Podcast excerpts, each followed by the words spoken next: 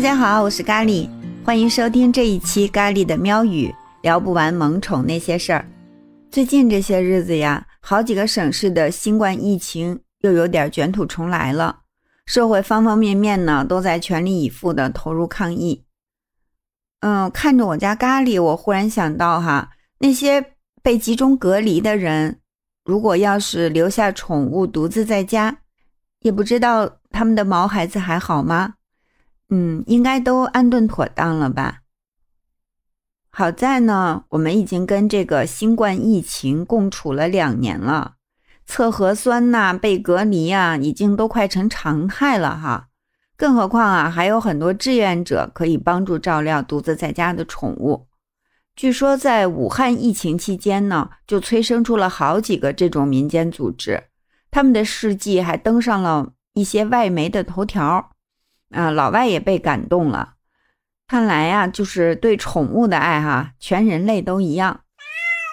咖喱上网搜了一下，看到很多新闻都是说这个志愿者帮助照料隔离家庭的猫咪的，或者呢是帮助抗疫一线的医生照料他们家的毛孩子，很多非常温暖的故事。嗯，那期间也对冲了疫情笼罩下的阴霾。这个做法呀，现在被全国各地都在效仿。最近被疫情困扰的这些城市，估计也会有这样的组织。也就是说，即便铲屎官来不及安顿他家主子，也还可以托付这样的组织去帮忙照料。更何况呀，和主人的被迫分离，还会激发猫咪强烈的求生欲。据说，在武汉疫情期间，就有只叫乐乐的猫。它的主人一家七口感染新冠，需要住院治疗。临走的时候，给他留了两大袋的猫粮和充足的水。他自己在家独自生活了四十多天，还生了四只小猫。等主人回家的时候，他连月子都做完了。不过呢，鱼缸里的鱼不见了，估计是他自作主张给自己加了顿月子餐。简直就是妥妥的猫之坚强担当啊！要说猫坚强啊，还真不仅是乐乐，还有一只布偶猫，只是它没有乐乐幸运。铲屎官是被突如其来的疫情给困在了外地，他回不了武汉嘛。当时武汉封城了，走的时候呢，只给他准备了五天的猫粮和水，他却撑了整整五十多天。据说，是饥饿迸发了他的灵感，让他找着了另外的半袋猫粮，得以续命。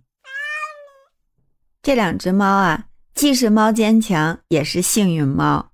它们和主人一样坚强，都战胜了疫情，一家人又可以团团圆圆了。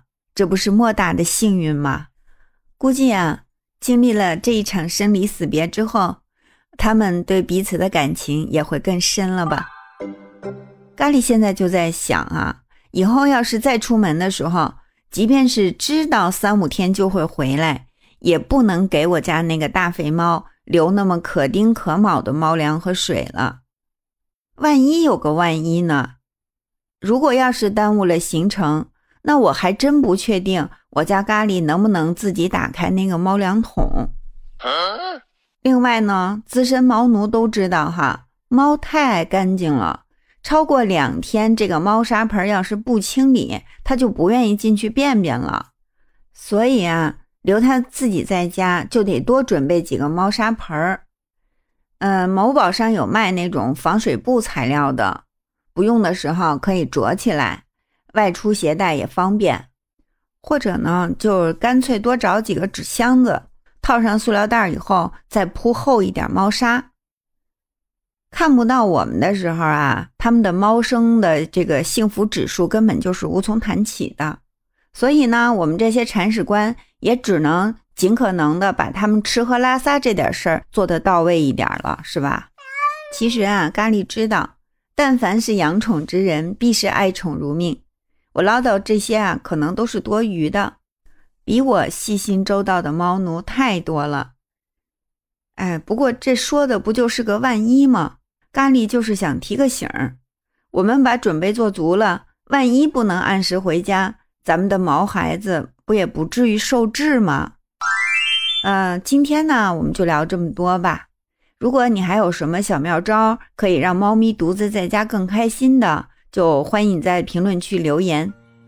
呃，别忘了把这档节目推荐给你身边的宠物朋友。感谢你的收听，我们下期节目再见。